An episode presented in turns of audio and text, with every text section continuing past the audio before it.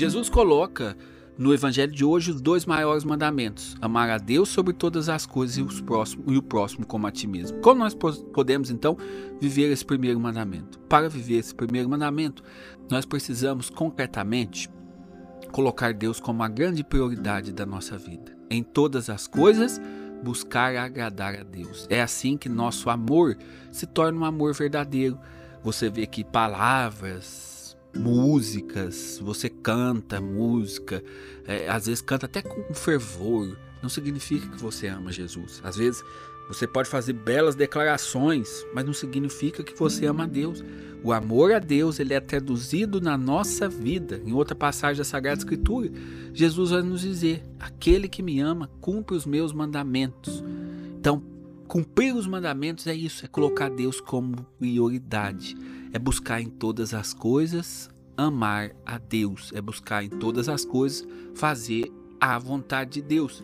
E para isso, nós precisamos aprender a ouvir a voz de Deus, a ser guiado e conduzido pela, pela inspiração interior dessa voz que deve soprar no nosso coração. Por exemplo, quando você vai tomar uma decisão, não busque tomar a decisão simplesmente por tomar. Não queira fazer, por exemplo, como algumas pessoas fazem, deixar ser guiado, deixar agir de qualquer jeito, é, vamos deixar vamos deixar como está para ver como é que fica. Não é assim. Quando nós amamos a Deus, quando Deus é uma prioridade na nossa vida, eu quero em tudo me configurar a Ele. Então, por exemplo, de maneira bem concreta, você é o pai que Deus espera que você seja? Você é a mãe que Deus espera que você seja? Eu, eu preciso fazer esse questionamento. Eu sou um pai segundo o coração de Deus? Eu sou um esposo segundo o coração de Deus? Se eu não sou, eu preciso mudar minha vida porque eu não estou amando o Senhor.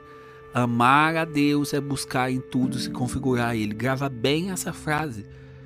Então, eu preciso ser um pai segundo o coração de Deus. Eu preciso ser esposo segundo o coração de Deus, buscando em todas as coisas agradar a Deus. É assim que nós vamos viver o primeiro mandamento que Jesus coloca no evangelho de hoje. Deus, que Deus seja a grande prioridade da nossa vida. Que nem um dia da nossa vida a gente comece sem rezar e sem buscar o que é a vontade dele. O segundo mandamento, amar a Deus Amar o próximo como a ti mesmo. Gente, esse mandamento é algo bem concreto que a gente precisa ser vivido e que não tem escolha. Não tem como você dizer, eu amo a Deus, mas não amo meu irmão. Você é um mentiroso, nos diz a própria palavra de Deus. Agora, até no cumprimento desse segundo mandamento, existe uma ligação com o primeiro. Por quê? Às vezes a gente confunde e acha que a gente deve amar as pessoas pelos méritos dela. Mas não é pelos méritos dela, é pelos méritos de Jesus.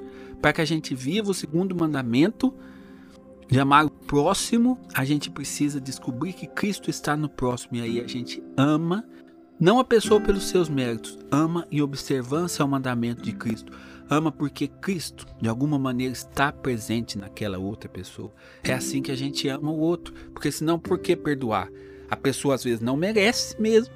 A pessoa às vezes nem te pediu perdão e você é chamado a perdoar. Então o que, que significa? Não perdoa a pessoa simplesmente porque ela fez, ou pode fazer, ou deixou de fazer por você, ou ah, a pessoa agora está sendo boazinha para mim, ela veio aqui, pediu perdão, está fazendo tudo diferente, eu vou perdoar. Não é assim.